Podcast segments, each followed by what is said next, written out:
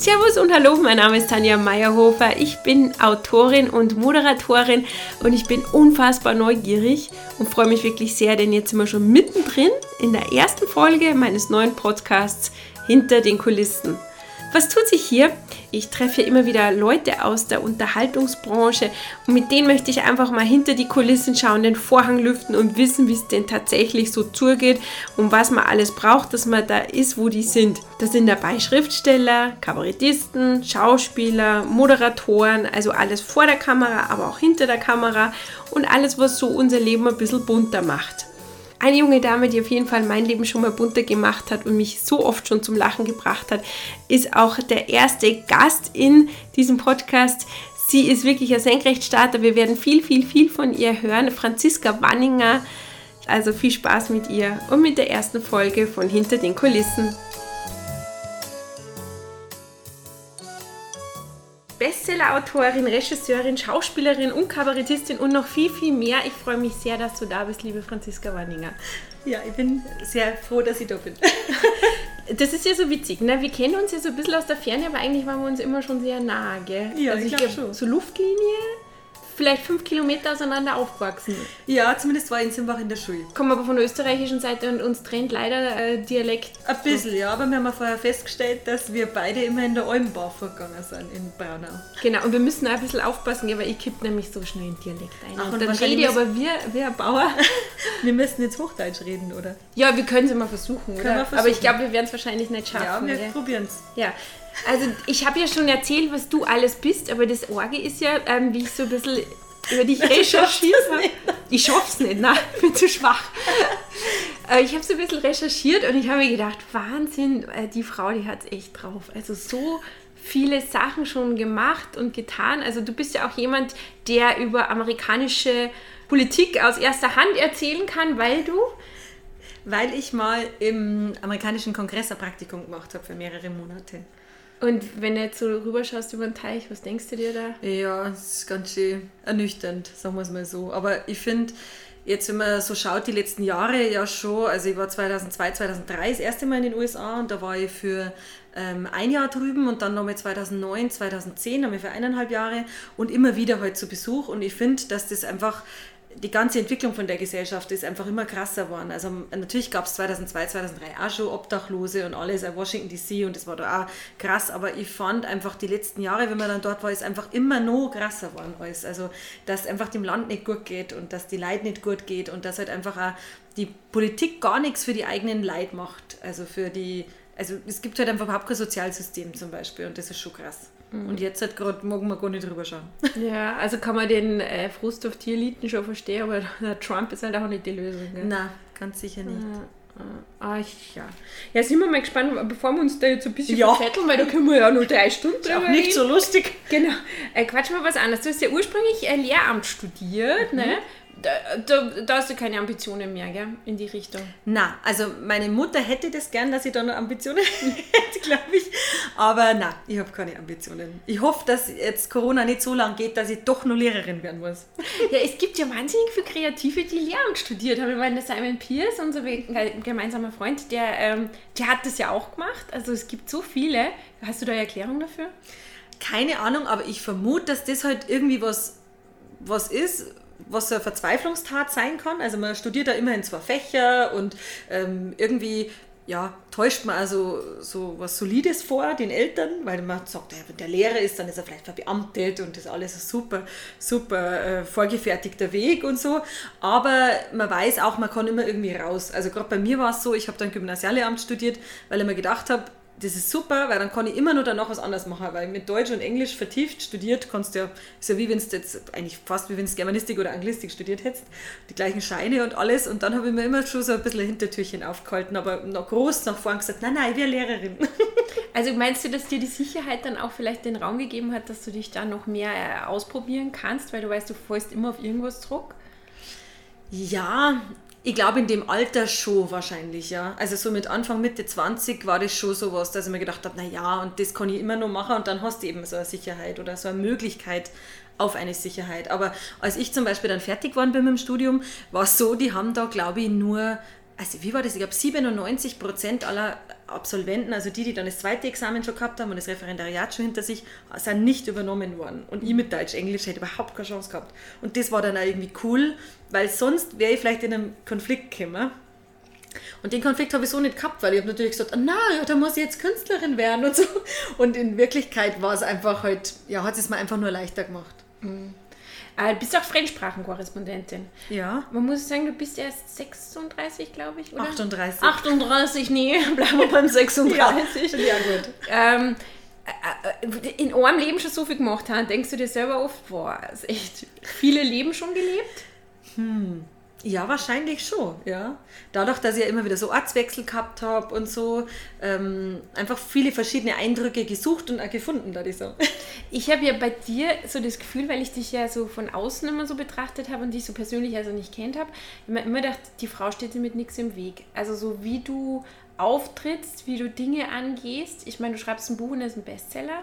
Ja, das wollte ich auch noch sagen. Das stimmt nicht ganz. Ein Spiegel-Bestseller. Wir waren auf, einer, wir waren auf der Spiegel-Bestseller-Liste. Ja, du, da wäre ich gern drauf gewesen. Aber der Spiegel-Bestseller ist mir erst, wenn man unter die ersten 20 ist. Und wir haben es bloß bis 30 geschafft. Du, trotzdem kann man das, kann man das ruhig immer noch vorne schieben. Ich das gut. Also wie äh, Spiegel-Bestseller-Liste mhm. unter den besten so 30. Mhm. Das ist schon allerhand. Also das äh, ist schon ein Qualitätssiegel, finde ich auch. Also da schafft es nicht jeder. Aber Nein. es ist ja viel Glück, glaube ich. Mhm. Aber trotz alledem, ich habe hab irgendwie das Gefühl, du stehst damit nichts im Weg. Ich finde ich find auch, dass du den schwierigsten Beruf aller Berufe gewählt hast. Ehrlich? Also, was, wenn es um Entertainment-Geschichten geht, finde ich das schon, schon schwierig. Also, Kabarettistin. Also, ich ziehe echt den Hut davor. Danke. Ich glaube, ich habe es einfach nie hinterfragt. Ich glaube, in dem Moment, wo ich mir gedacht habe, oh Gott, das ist eigentlich voll der schwierige Beruf und ich bin auch nur eine Frau in einer totalen Männerdomäne und ähm, irgendwie gibt es da schon Hürden und die sind gar nicht so leicht zu überwinden, da war es schon spät. und am Anfang war ich so naiv. Ich habe mir gedacht, ja, das ist jetzt mein Beruf und das mache ich jetzt und natürlich kann ich das und so. ich habe mir da einfach viel zu wenig Gedanken gemacht, sonst hätte ich mir wahrscheinlich nie traut. Du, das wenig Denken ist, glaube ich, generell super im Leben. So. Ja. Ja, weil ich, also ich meine, ich habe ja jetzt schon so ein bisschen immer so mitgekriegt, auch über Freunde, wie das ist, weil das ist ja echt knallhart. Also schon alleine die Räumlichkeiten, denen man da immer wieder ausgeliefert ist. Da musst du immer in irgendwelche Gaststätten gehen und dann hast du diese Backstage-Räume und dann musst du dir die oft noch teilen zu dritt oder was weiß ich was. Und auch so mit dem Publikum, also ich, ich meine, ich kenne das ja von meinen Lesungen, da probiere ich immer so ein bisschen lustig zu sein. Mal haut es hin und mal haut es nicht hin und wenn es nicht hinhaut, dann sterbe ich tausend Tode. Wie ist das bei dir? Ich meine, da wird es ja auch ab und zu mal das falsche Publikum, wie du auch so eine schöne Einleitung hast in deinem jetzigen Programm oder ja. so, ja, mhm. wo du erstmal dir das Publikum anschaust, ob die alle in Ordnung sind und sagst, ja, passt, okay. Ja. Ähm, da, da hast du ja manchmal auch Leute, die, die da nicht so drauf anspringen. Also wie, wie geht es dir da damit? Also es ist ganz schwierig, die ersten Jahre wirklich, dass man das aushält. Also das muss ich echt sagen. Also so die ersten Jahre, wenn man so unterwegs ist auf Tour und du hast ja auch schon die Zeit vorm Auftritt. Also du sollst ja eigentlich in diesen zwei Stunden alles geben, aber eigentlich ist ja alles schon vorher anstrengend, weil am Anfang hast du halt noch keinen eigenen Techniker, du hast noch, was, du hast noch keine tolle Agentur oder überhaupt eine Agentur eigentlich, wo du weißt, die haben sich da gekümmert, dass das jetzt ein ganz toller Ort ist und so, sondern du bist halt irgendwo in irgendeinem Landgasthof und der hat sich vielleicht breitschlagen lassen, dass du da vielleicht einmal auftrittst. Vielleicht hast du mit dem sogar noch selber telefoniert, weil du eben keinen hast, der das für dich macht und schlägst da auf und im Prinzip wollen die die irgendwie da haben, aber irgendwie auch nicht und eigentlich bist du einer wurscht und du musst vielleicht viermal fragen, ob du bitte was zum Essen oder zum Trinken kriegst und bist in einer Garderobe, wo es minus vier Grad hat und also irgendwie keine Wertschätzung und zeitgleich aber auch so dumme Sprüche. Letzte Woche war der XY da, bei dem war ausverkauft. Also was, du musst dich da total abgrenzen eigentlich schon und das kannst halt null am Anfang, gar nicht. Du nimmst alles persönlich, du bist total verletzt, du bist total überfordert mit allem und dann passt alles nicht. Dann hast du links neben dir einen Kühlschrank, der brummt und äh, rechts von dir äh, ist die Tür auf und alle zwei Minuten schreit jemand Wurstsalat. Also ja, es ist halt ständig irgendwas und du kannst am Anfang ja noch viel schlechter damit umgehen als jetzt. Also jetzt hätte ich viel mehr Souveränität und ich hätte auch viel mehr die Nerven, dass ich das aushalte, aber jetzt passiert es mir ganz selten. aber am Anfang ist das eine total extreme Situation, finde ich. Und du musst da ganz oft totale Rückschläge irgendwie überleben einfach. Es geht irgendwie immer ums Überleben, finde ich, dass du so einen Abend überstehst, ohne dass du total schnell wirst und dich selber um Kopf und Kragen rätst und eigentlich im Publikum mit deiner Körperhaltung, mit allem zwagst, ich will hier nur noch weg und was mache ich hier? Also, das ist tatsächlich echt schwierig und das ist, glaube ich, am Anfang wirklich nur ein Überstehen und irgendwie wissen, irgendwann wird es besser und ich mache das jetzt so lange, bis es besser wird. Also da habe ich oft gedacht, ich höre jetzt auf. Ich habe einmal eine Lesung gehabt, da ist in der Pause zu mir die Veranstalterin hergekommen und hat gesagt, ich kann sie total schlecht verstehen mit ihrem Dialekt. Das ist total anstrengend, ihnen zuzuhören. Können Sie bitte ein bisschen Deutsch sprechen? Ja, so geil. Das ist eine, eine Halbzeit. Und ich dachte, Gott, fix. Und dann habe ich aber das Publikum gefragt, versteht sie mich nicht oder wie schaut's aus? Und die haben das eigentlich ganz nett gefunden so und dann mhm. habe ich weitergefahren. Aber manchmal gibt es so Tage, da steckt man sowas weg. Mhm. Und an anderen, da denkt man sich, wo, wo tut sich das Erdloch auf, wo ich reinkriechen kann. Total. So. Total. Und es hört auch nicht auf. Also ich finde, die ersten Jahre sind nicht extrem, weil man selber nur so unsicher ist. Und je unsicherer man ist, desto, desto schwieriger wird so ein Abend. Also du bist halt dann total abhängig vom Publikum. Wenn die selber schon super Stimmung bringen, dann ist es einfach und dann kannst du halt auch sicherer sein. Aber in dem Moment, wo du unsicher bist und das Publikum unsicher ist, das ist eine ganz schlechte Verbindung. Und so ein Abend wird halt dann einfach schwierig. Und äh, deswegen kann, kann man schon sagen, man hat sich irgendwann freigespielt davor und bringt dann schon so eine Sicherheit mit und so ein Standing und so ein, ich bin bei mir und ihr könnt auch bei euch bleiben und so. Und man macht sich nicht so abhängig, ob der jetzt links vorne auf seine Uhr schaut oder nicht, ist mir wurscht mittlerweile, weißt Aber ähm, trotzdem gibt es immer noch Abende, sogar jetzt halt noch. Also letztes Jahr habe ich so einen Auftritt gehabt, das war wieder nach Jahren wieder so ein richtiger krasser Reinfall, wo du sagst, ja, gibt's das, dass mir das immer noch passiert. Da hat mich ähm, so ein Veranstalter wohin gebucht und das war wirklich ganz schlimm. Das war so ein, Fürcht also so ein Landgasthof im Nirgendwo in Niederbayern. Und ähm, das Problem war, dass die halt einfach da überhaupt nie Kabarett gemacht haben. Vorher nicht und ich glaube nach mir auch sicher nicht mehr. Und, und, die haben halt gedacht, da kommt so ein Alleinunterhalter, so ein Stanzelsänger oder irgendwas anderes, Witzeerzähler. Und dann hat halt die Wirtin irgendwie da auch ein bisschen probiert, dass Leute kommen und im Nachbarort war in der Stadthalle irgendwie, glaube ich, der Polt oder so. Das heißt, also da war schon mal alles ausverkauft und das war halt schon total gezogen. Dann waren bei mir 50 Leute. Und von denen 50 Leute haben mich ungefähr sechs gekannt und die anderen nur mal meinen Namen in der Zeitung gelesen oder im Fernsehen und so. Und das war so, das war so eine negative Stimmung, weil die, die mich kannten, waren totale Fans und total lieb und, und so. Die haben mich vom Scharfrichterhaus kennt in Passau. Und die anderen aber, also die waren so feindselig und das war eine Stimmung wirklich, du hast richtig gemerkt, die haben keinen Bock auf mich und was soll das und das interessiert sie nicht. Und es war so schlimm, dass dann in der Pause tatsächlich ein Tisch bezahlt hat und gegangen ist mein Aufenthaltsraum war natürlich in einer eiskalten Kegelbahn. Und dann am Ende geht wirklich eine Zuschauerin zu mir her und sagt, ja, also eins sage ich Ihnen, gell? Die neben uns, die haben in der Pause Zeit, aber wir, wir haben ausgeharrt bis zum Schluss. Das war oh so schlimm. Also das war sogar, wo ich echt gedacht habe, mir kann nichts mehr passieren, was irgendwie krass ist oder so, weil ich habe eh schon alles hinter mir, ich bin total leidgeprüft. Das hat mich wirklich gebeutelt, weil du hast ja dann, ich glaube ein paar Tage vorher habe ich so einen großartigen Auftritt gehabt von 500 Leuten und bin so ein Superstar gefeiert worden und dann halt dieser krasse Abfolge, wirklich, wo du dann ganz unten bist und du denkst, okay, anscheinend hier bin ich schon mal nichts wert, offensichtlich. Und dann hat mir die Wirtin nur für die Heimfahrt, hat mir zwei Rohrnudeln geschenkt und ich bin wirklich Rohrnudeln essen heimgefahren und habe meiner Agentin draufgeredet und gesagt, das war so schlimm. und da habe ich mir gedacht, oh Gott, warum tue ich mir das eigentlich alles so? Wow. Aber das sind immer nur so kurze Momente. Es ist halt immer, die Ausschläge sind, glaube ich, das Krasse. Du bist eben im einen Moment der Superstar und im nächsten Moment musst du dich halt mit sowas auseinandersetzen, wo du denkst, boah, was tue ich da eigentlich? Ja, gerade in Köln habe ich mal so einen Auftritt gesehen bei, den, äh, bei der Ladies Night. Das war ja der volle Erfolg, oder? Also, ich habe mir erst gedacht, bist du, du bist ja gleich, bist ja gleich so richtig bayerisch eingestellt, die verstehen dich doch nicht. Und dann, aber die haben dich ja so gefeiert auch, oder? Das war super, der Auftritt war echt super. Was krass war, war dann tatsächlich die Kommentare bei YouTube drunter. Das habe ich aber jetzt erst vor ein paar Wochen. Ich habe es nämlich dann verlinkt und dann haben da ganz viele Leute drunter geschrieben, ja, nicht lustig und lauter so Hater, gell, mhm. so furchtbar. Und eine hat dann geschrieben, ist geklaut von der Monika Gruber und so. Und ich gedacht, boah, also jetzt. Und das ist tatsächlich so, dass ihr einen Satz, wo ich drin habe, den hat sie anscheinend, ich, ich kenne nicht jetzt Programm von ihm auswendig, mhm auch drin und das ist ein Satz, das ist einfach ein alter Spruch in Bayern, dass mhm. man sagt, wie die kleine Matura, fünf Jahre Volksschule Tanzkurs. Das ist halt so ein alter Spruch, den kenne ich halt einfach vom, was weiß ich, vom Stammtisch, weißt mhm. du? Und da haben dann halt Leute, und das hat mich dann schon, habe ich schon krass gefunden. Ich glaube, dass viele Ideen in der Luft sind, weil gerade ja. das, was du da gemacht hast, zum Beispiel, ich habe schon ein paar Sachen auch, die ich zum Beispiel mhm. geschrieben habe, mhm die, die du dann auch machst, das ist alles in der Luft. Ich meine, Genau. das ist Zeitgeist, das ist in der Luft und ich glaube, manche greifen das und man muss halt schauen, dass man, dass man das verarbeitet, was man sich so denkt, weil sonst macht der andere. Ich glaube wirklich Genau. so, ja, und ich glaube nicht, dass da irgendwie ein Patent gibt, dass der eine, das ist halt einfach, Und du kannst vor allen Dingen ja auch mit was schon zehn Jahre auf der Bühne sein oder Bücher schon geschrieben haben, wenn das jemand dann aufgreift und deinen Gedanken vielleicht sogar von dir aufgreift, weißt du ja nicht. Das kann natürlich der selber auch drauf kommen, absolut.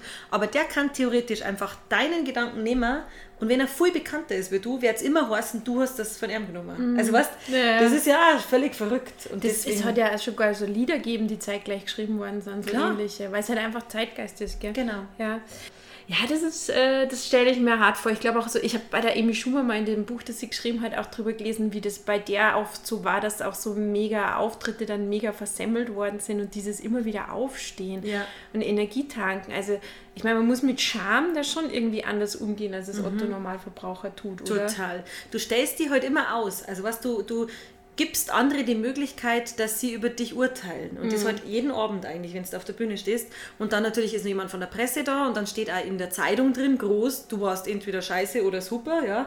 Und das ist schon krass, damit muss man erst umgehen, finde ich. Also dass man dann vor allen Dingen auch sagt, ja, das ist mir jetzt wurscht, einfach sie, sie so abgrenzen kann. Oder ich weiß nicht, die ersten Jahre habe ich mal so einen ganz krassen Auftritt gehabt, das war eigentlich total nett, das war bei irgendeiner Veranstaltung, die hat in einem Möbelhaus äh, die stattgefunden und da habe ich immer gesagt, mal am Anfang, wenn ich Möbelhaus spiele, ist nicht schlimm. Habe ich, da, habe ich da gespielt und ist total gut angekommen und das Publikum war echt super und die haben da Zugabe gegeben und alles war toll und ich habe da nur so 20 Minuten oder so war das so, ich da gebucht und dann bin ich runtergegangen und dann geht echt so eine ältere Frau zu mir her mit ihrer Schwiegertochter und sagt, mein Gott, Sie stellen sich da einfach auf, gell? Ich hab's gerade zur Schwiegertochter gesagt, jetzt sind Sie wirklich kein Model nicht, gell? Aber Sie stellen sich da einfach auf. Und das sind schon so Momente, wo man sich denkt, ah krass, äh, damit muss ich jetzt auch erst einmal umgehen halt. Aber klar, ich habe mich in die Situation gebracht, ich habe mich da aufgestellt und sie ist der Meinung, sie, sie ist jetzt da und sie darf mir das alles sagen, was sie sich denkt.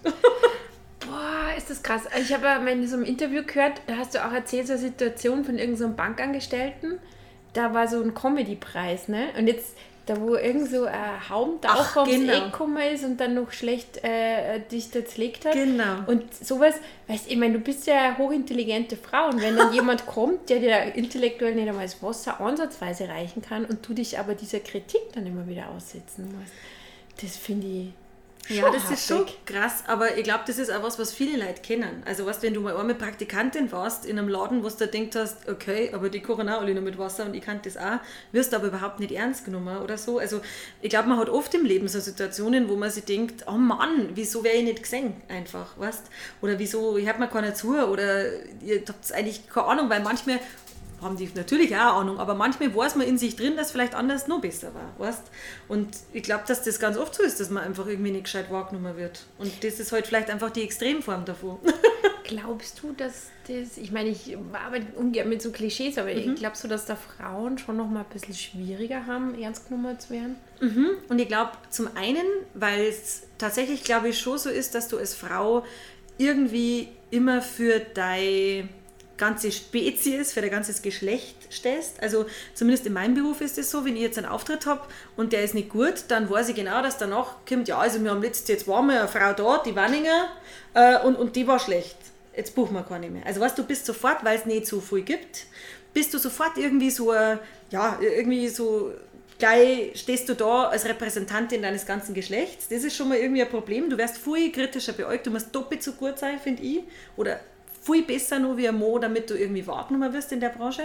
Und das Zweite ist aber auch, dass wir Frauen halt selber oft so sind. Also wir machen uns eher klar, wir sind nicht so überzeugt von uns. Wir haben halt, glaube ich, auch mit auf den Weg gekriegt, eher so, jetzt halt die zurück und macht die nicht so wichtig und so. Das ist ja eher so, das Weibliche ist ja mehr so, dass man eben irgendwie verbindlich ist und dass man ähm, ein schönes Heim macht oder was weiß ich. Oder das, was man halt schon von daheim mitkriegt, dass man irgendwie harmonisch ist und so. Ich glaube, gerade unsere Generation noch. Also Ja, ich versuche meiner glaub Tochter ich da. Genau. was anderes beizubringen. Klar, aber das ist ja richtig, Ein aber- One-Show ist auch nicht, da brauchst du nur Gesellschaft dazu. Also so, ne? Genau. Aber und ich glaube schon, dieses, dass man eben harmonisch ist, dass man nicht irgendwie äh, äh, mal sagt, das finde ich jetzt nicht scheiße oder so, mhm. ja. Und das ist am, am Burm, also oder, oder am Mann einfach, das ist normaler, ja, der sagt halt, es ist und so. Und ich habe ganz viele Kollegen kennengelernt, also gerade in den ersten Jahren, wo ja ganz viele Leute sich da mal ausprobieren und das mal so ein bisschen machen, aber dann keinen Beruf eigentlich drin finden, sage ich jetzt mal, oder auch nicht wollen, ähm, die einfach mit einem ganz anderen Selbstbewusstsein darauf gegangen sind. Die sind darauf gegangen, die haben zehn Pointen erzählt, davon hat eine halbert funktioniert und die sind runtergegangen und haben entweder gesagt, scheiß Publikum, die kapieren gar nicht, wie toll das ich bin, oder aber sie sind halt runtergegangen und gesagt, geiler Abend, Wahnsinn, Leute, yeah, yeah, yeah. und beide Male habe ich mir gedacht, Hä, das gibt's doch ja, nicht. Und haben dann zum Beispiel zu mir gesagt, wenn ich dann einen Auftritt gehabt habe, der vielleicht total super angekommen ist und die Leute, ja Wahnsinn, Dirndl und komm her und möchte und Autogramm und so, dann sind diese Typen zu mir her und haben entweder gesagt, wir haben heute Abend gerockt, oder aber haben gesagt, hey, du hast dich echt gesteigert. Ernsthaft. Das was, ist Wahnsinn. Was für eine Unverschämtheit. Aber warum haben sie das machen können? Vielleicht schon auch, weil ich natürlich selber so kritisch war mit mir, weißt? Und weil ich vielleicht selber nicht auf, aufgetreten bin und gesagt habe, ja, ich werde heute Abend äh, rasieren. Ja, wir sind ja was. und das ist halt einfach, das ist mir auch fremd, das finde ich auch schwachsinnig. Und jeder hat einmal einen guten und einen schlechten Tag und jedes Publikum ist anders. Die einen finden das super, die anderen finden das super. Du hast aber in einem anderen Interview mal gesagt, dass Frauen vor allem oft die härtesten Kritiker sind oder ja.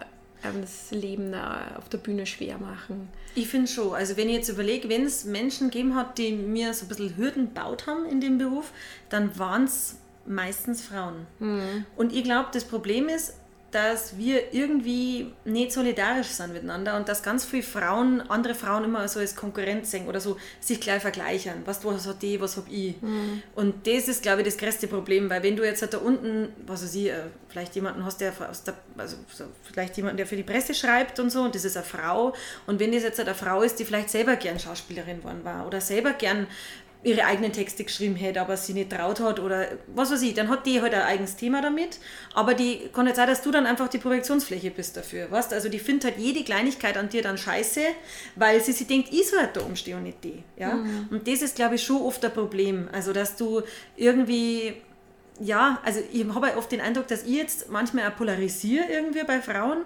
Die einen, die finden mich großartig und wollen mir ein bisschen die Freundin sein und die anderen ähm, da, bei den anderen habe ich manchmal den Eindruck, ich mache was, was man nicht darf. Also was so, sie als Frau auf die Bühne stellen, die, wie gesagt, kein Model ist und trotzdem da einfach zum Stehen und zum Sagen, ich bin kein Model, bin aber trotzdem da und ihr kommt an mir nicht vorbei und ich stehe jetzt da oben und nein, ich habe jetzt halt in der Früh und Mittag und Abend nicht nur ein Salatblattl gegessen, damit ich das Recht habe, hier zu sein und auf der Bühne zum Stehen und in einem Rampenlicht zum sein.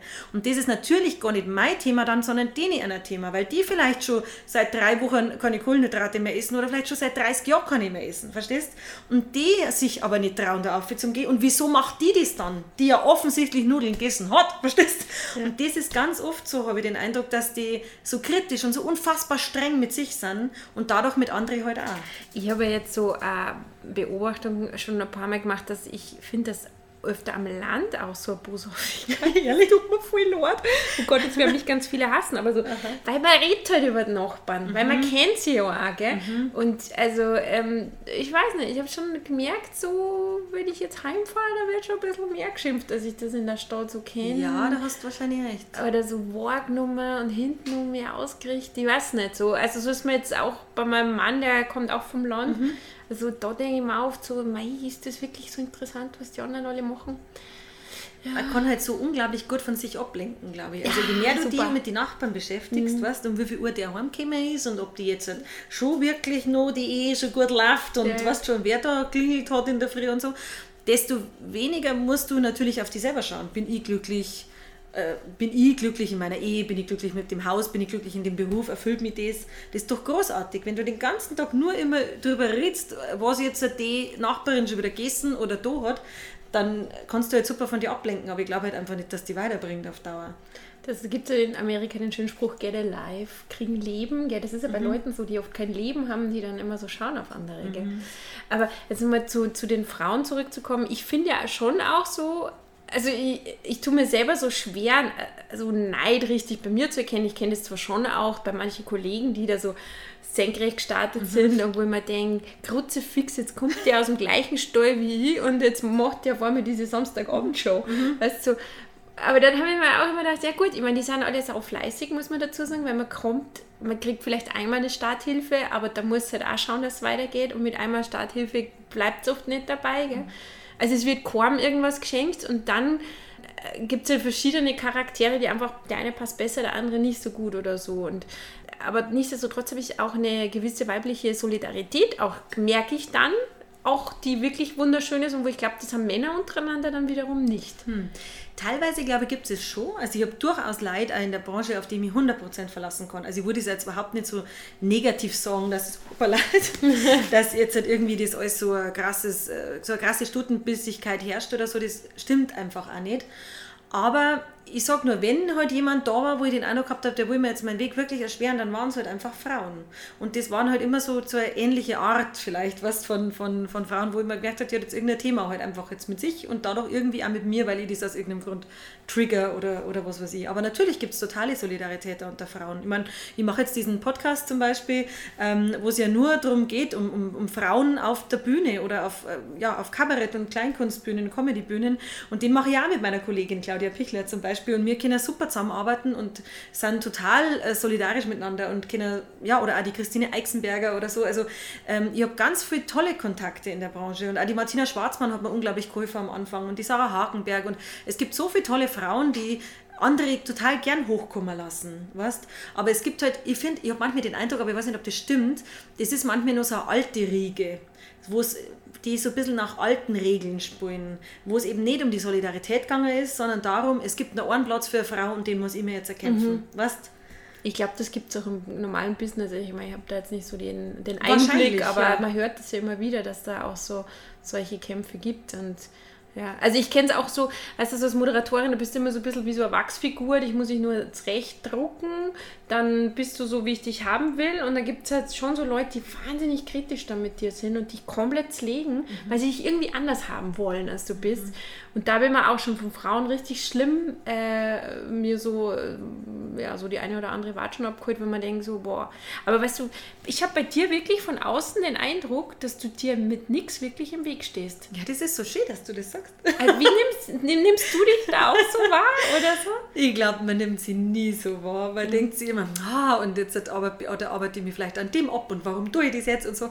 Vielleicht ja, ich glaube, ich habe versucht, dass ich viel loslasse einfach, was, dass ich mir da nicht so in dieser Kleinheit, weil da wärst du ja wahnsinnig, wenn du die ganze Zeit die in einem kleinen Kreis drast und eben sowas sagst, wieso hat die das und ich nicht und warum so und so und warum. Du kannst, jeden Tag gibt es irgendwas, was irgendwer besser hat, ja, aber natürlich gibt es ja jeden Tag auch tausend Sachen, die andere Leute vielleicht schlechter haben, die schwierigere Sachen, Starthilfen gehabt haben im Leben, weißt und, und von dem her ist es einfach völlig müßig, dass ich mich andauernd vergleiche. Also das bringt einfach nichts.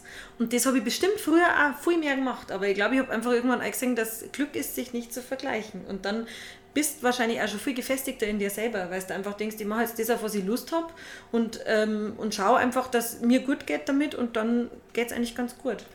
Glaubst du, dass du ein bisschen mehr Rüstwerkzeug von daheim mitgekriegt hast, um das Ganze standzuhalten? Oder weil irgendwas ist ja da, Sonst wärst du ja nicht so weit gekommen und sonst hättest du das alles nicht bis hierher so weit geschafft. Ja, das stimmt. Mein, das weiß ich gar nicht. Das kann ich da gar nicht sagen. Ob das jetzt was mit, wahrscheinlich hat alles irgendwas mit dem Elternhaus gell, oder so mit den Prägungen zum dann.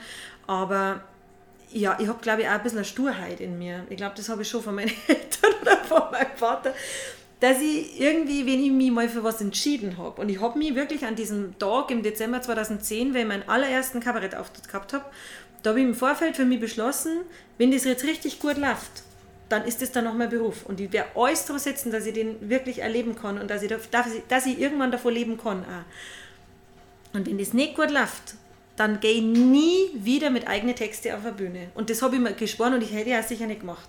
Und dann ist das so gut angekommen und dann war es entschieden. Und dann habe ich das einfach nimmer. Natürlich ist mir schlecht gegangen auf dem Weg und natürlich bin ich mal einen Turm gefahren und habe mir gedacht, ja, wo soll ich das hingehen oder ich war enttäuscht, warum habe ich das jetzt nicht gekriegt und so.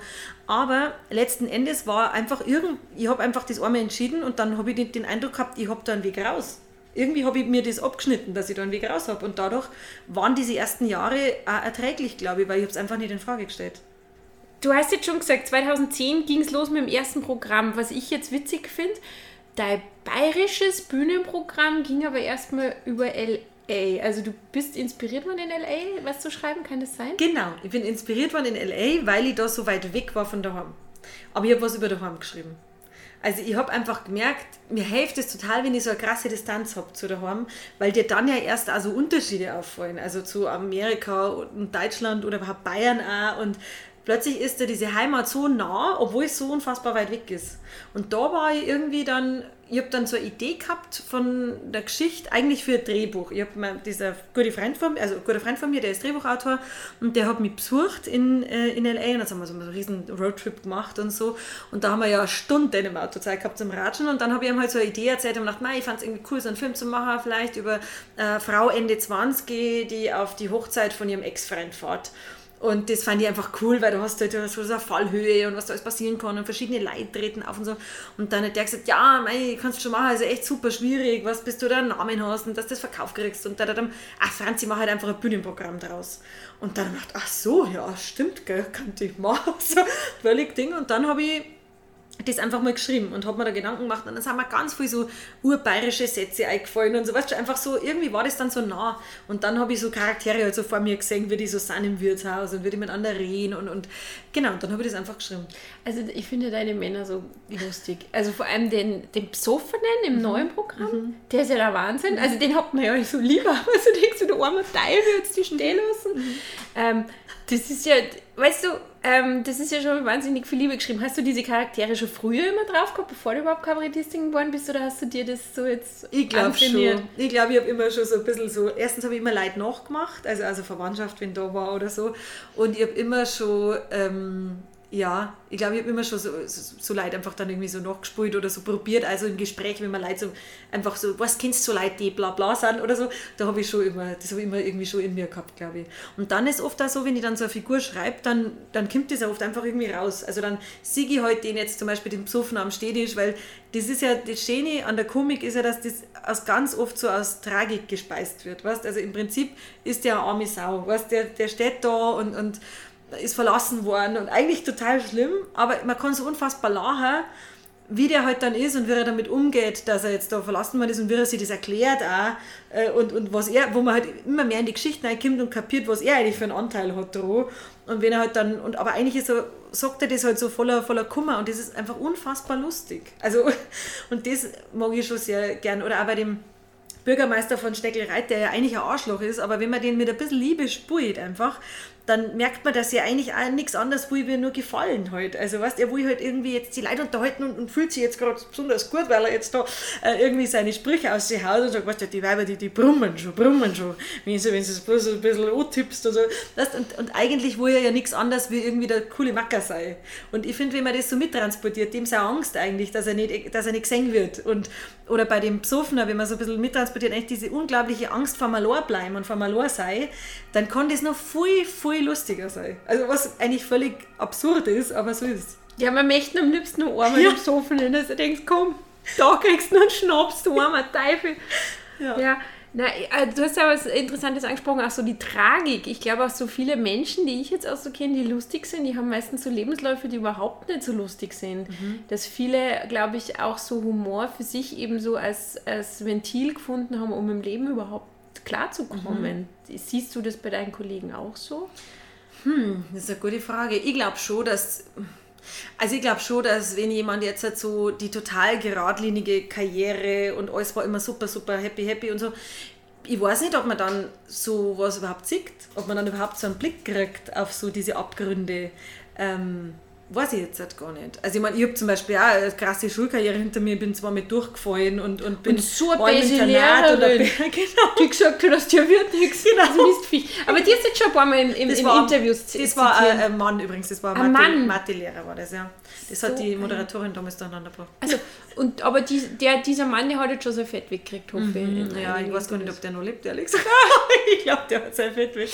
Ja, weil das sind immer so, ich finde, wenn ich überlege, wie oft das mir gesagt worden ist, dass ich irgendwas nicht kann oder dass ich irgendwas nicht, also in meiner Schullaufbahn allein, weißt was ich da für ja, Mathelehrer gehabt habe, die gesagt haben, ich bin blöd oder also mir wird nie was werden und so. Und letzten Endes ist das einfach alles ein Scheiß. Also wirklich, wenn ich jetzt überlege, ich habe hab sogar ein Mathe-Abi machen müssen, weil ich dann an der Post das Abitur nachgeholt habe, habe ich sogar ein Mathe-Abitur schreiben müssen. Und ich habe es auch bestanden mit einer 4 Plus. Und ich bin noch stolz drauf. Super. und was, ich finde, das ist einfach immer ein Krampf. Also wenn ich überlege, was mir alles gesagt worden ist in meinem Leben, was ich nicht kann und was dann letzten Endes gar nicht gestimmt hat, ich glaube, das, auf das darf man einfach überhaupt nicht hören. Ja, das ist, äh, den Eindruck habe ich, haben viele da einfach, dass sie da auf Durchzug geschalten haben in dem Moment, wo sie das gehört haben und andere, die, denen geht es halt so nahe und die machen dann irgendwelche Sachen ein Leben lang nie oder singen nie oder tun das oder das nie ich glaube, man fühlt sich immer schlecht, wenn man passiv ist, wenn man den Eindruck hat, ich bin abhängig, ob ich jetzt da die Zusage kriege, ich bin abhängig, ob jetzt das passiert oder ob jetzt das weitergeht oder ob jetzt äh, der Veranstalter will, dass ich auftritt. Ich meine, da bin ich immer in so einer Abhängigkeit und hänge an tausend Schnirl irgendwie dran und das ist ja furchtbar und da ist echt besser, wenn man einfach sagt, was möchte ich machen und ich bin jetzt einfach irgendwie aktiv und immer wenn ich den, wenn ich den Eindruck habe, äh, hab, es hängt durch und ich bin dann wieder aktiv geworden, dann ist alles immer viel, viel, viel, viel besser geworden. Es liegt schon für in einem selber, gell? Total. Ich glaube schon, dass wenn man halt selber sich zurücklassen und man, ja, so geht es jetzt für immer weiter oder so, das passiert nicht. Man muss schon selber immer irgendwie so sie bewegen, dass sie was bewegt. Bei dir habe ich so den Eindruck, so, du bist mit dir so im Reinen, so, ne? Also so, du wirkst so, als wie das, was du machst, das ist alles gut und du bist zufrieden mit dir selber, mhm. so. Ja, das da ich auch sagen. Aber ich glaube, vor fünf Jahren hätte ich das jetzt nicht sagen können. Weil also jetzt gerade bei den ersten Programmen, da musst du dir ja erstmal selber finden und vieles, was ich damals gesagt habe, da die halt wahrscheinlich nicht mehr sagen oder da die jetzt halt vielleicht anders auf die Bühne bringe oder das ist einem vielleicht eine andere Zeit und ich war da noch viel jünger und also da hat sich natürlich viel verändert auch und da habe ich glaube ich manchmal schon noch manchmal was geschrieben in einem Programm rein, wo ich gedacht habe, das gefällt jetzt dem Publikum gut. Aber wenn ich es dann gespielt habe, habe ich mich vielleicht gar nicht so 100% wohlgefühlt, obwohl es gut angekommen ist. Und das zum Beispiel, das mache ich jetzt eigentlich nicht mehr. Jetzt mache ich eigentlich alles nur noch so, wie ich will. Aber das muss man sich halt auch erst, glaube ich, erarbeiten, dass man dann so weit ist, dass man das macht. Das habe ich, glaube ich, nämlich auch so mit so Bühnen auf. Ich meine, ich, mhm. ich mache ab und ja. zu so Live-Moderation mhm. und die habe ich auch so richtig schön manchmal vergeigt, mhm. weil ich schnell bin, weil ich hudel, weil ich nicht gut vorbereitet bin. Das passiert leider auch. Klar. Ist alles passiert schon, aber dann irgendwann hast du dann, habe ich dann gemerkt, so, ach, weißt du was, es reicht, wenn ich auf der Bühne bin. Kennst du den ja. Moment? Mhm. Und es ist mir jetzt wurscht, da ich versuche jetzt niemandem zu gefallen, ich bin jetzt da und es ist okay. Ne? Genau. So da hab, erst ab dem Moment habe ich dann so Sicherheit entwickelt. War das bei dir auch so? Ja, ich glaube, das Wichtigste ist wirklich so das Vertrauen in einen selber. Weil wenn du da oben stehst und in jeder Sekunde dich hinterfragst oder denkst, jetzt habe ich das eigentlich nicht gescheit vorbereitet, hoffentlich merke ich es nicht und oh Gott, das, jetzt kommt gleich der schwierige Satz oder jetzt kommt gleich das und jetzt kommt gleich das und was ist, wenn ich beim Lied rausfalle oder auch bei einer Moderation, äh, oh Gott, jetzt ist das anders gelaufen, wie es angesprochen war oder so. Wenn ich mir das alles so krass stresst, dann, also dann, dann bin ja ich überhaupt nicht mehr ich selber, dann bin ich ja schon wieder abhängig und hänge wieder an meine 400 Schnirl. Und deswegen glaube ich, ist echt besser, wie du schon sagst, man ist einfach, man ist einfach da erst einmal und steht da oben und muss einfach Vertrauen darauf haben, dass man in dem Moment das Richtige sagt, dass in dem Moment alles schon irgendwie gut wird.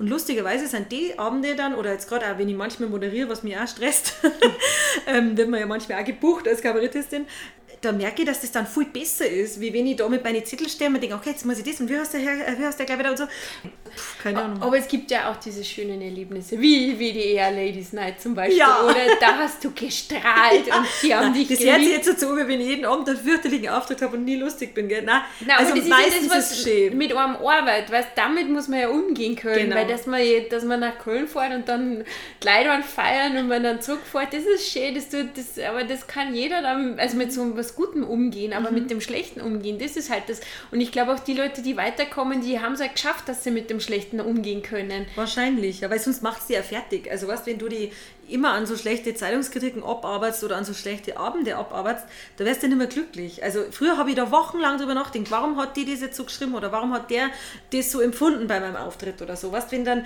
du hast ja eh selten eine schlechte Kritik, mhm. aber die eine, die es dann hast, die kann die ja in Wahnsinn treiben. Weißt? Aber da kam, da, also das habe ich jetzt auch schon gemerkt, irgendwann wächst der Hornhaut drüber, oder? Ja, und irgendwann einmal, oft ist das so, also ich kenne auch Kollegen, die sagen, die lesen es gar nicht mehr. Genau. Also weißt, und ich lese auch nur noch, wenn ich jetzt mal, ich habe so Google Alert eingestellt, weißt, das kann schon sein, dass ich es mal sehe und oft ist dann auch hinter einer Bezahlschranke, dann lese ich die Überschrift noch und ein paar Zeilen und freue mich meistens oder halt auch vielleicht einmal nicht.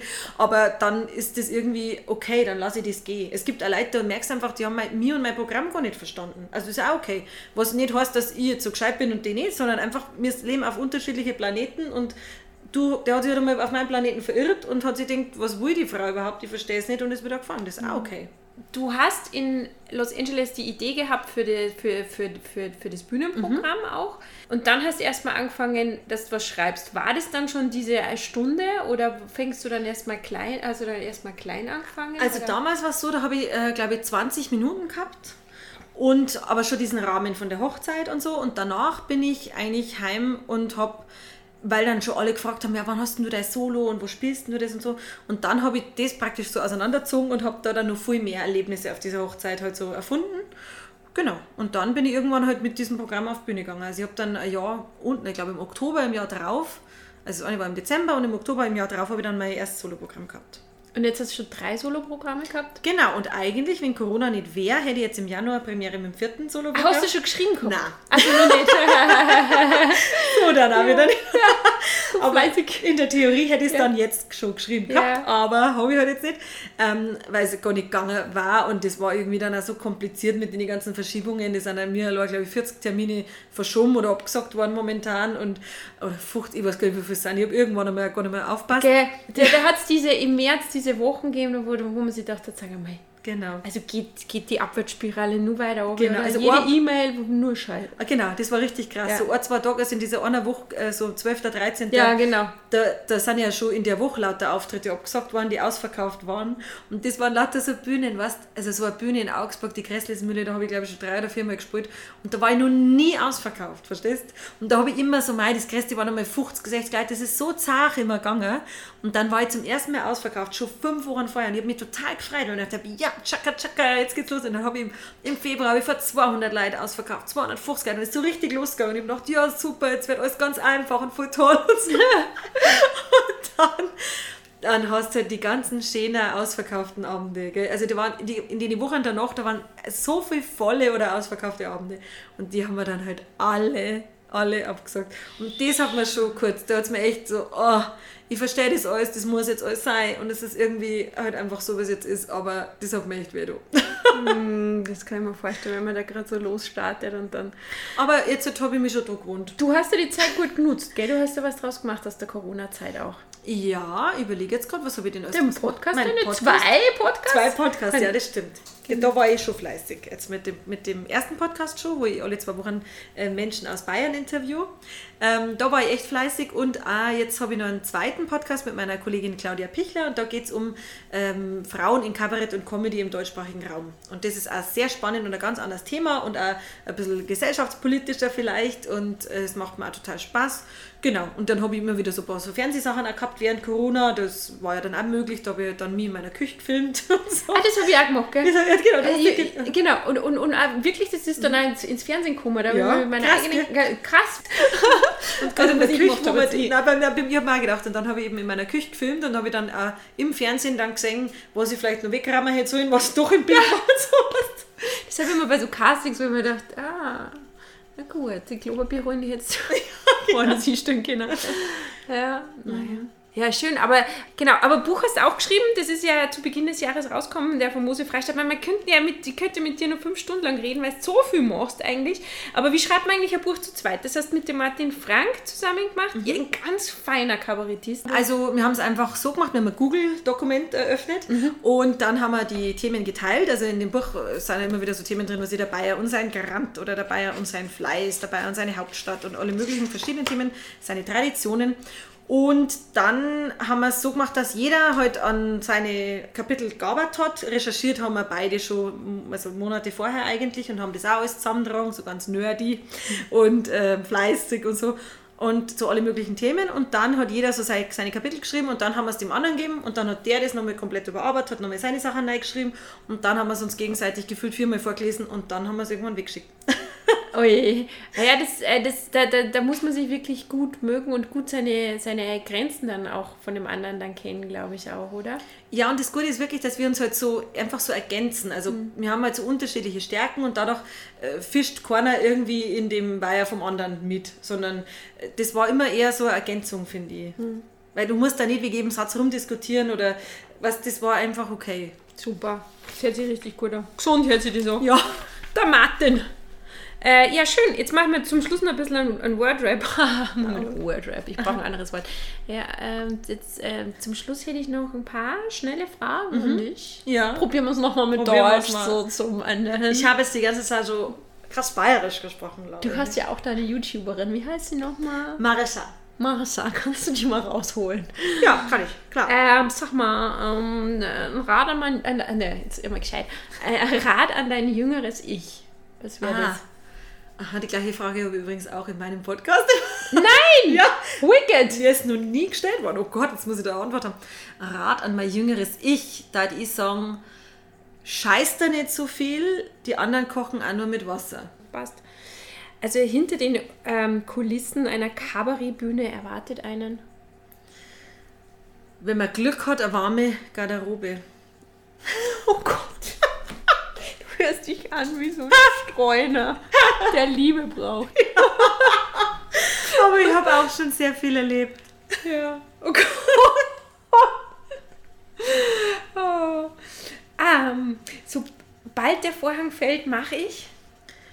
Mache ich? Trinke ich einen Espresso.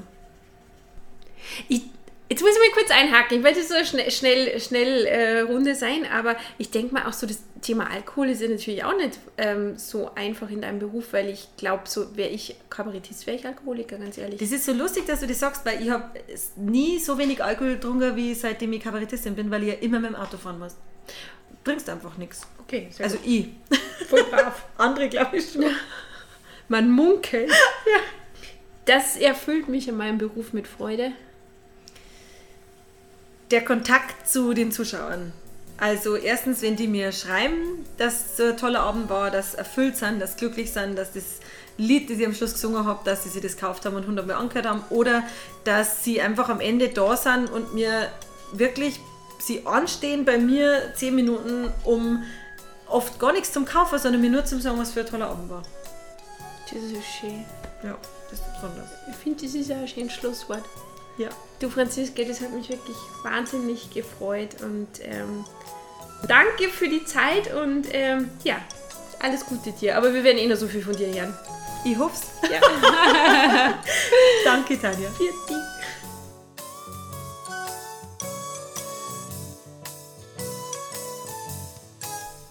Ja, das war sie jetzt auch schon, die erste Folge von Hinter den Kulissen mit Franziska Wanninger. Ich freue mich von euch zu hören über Feedback. Ihr könnt mir gerne schreiben unter der E-Mail-Adresse info at tanja-meierhofer.de.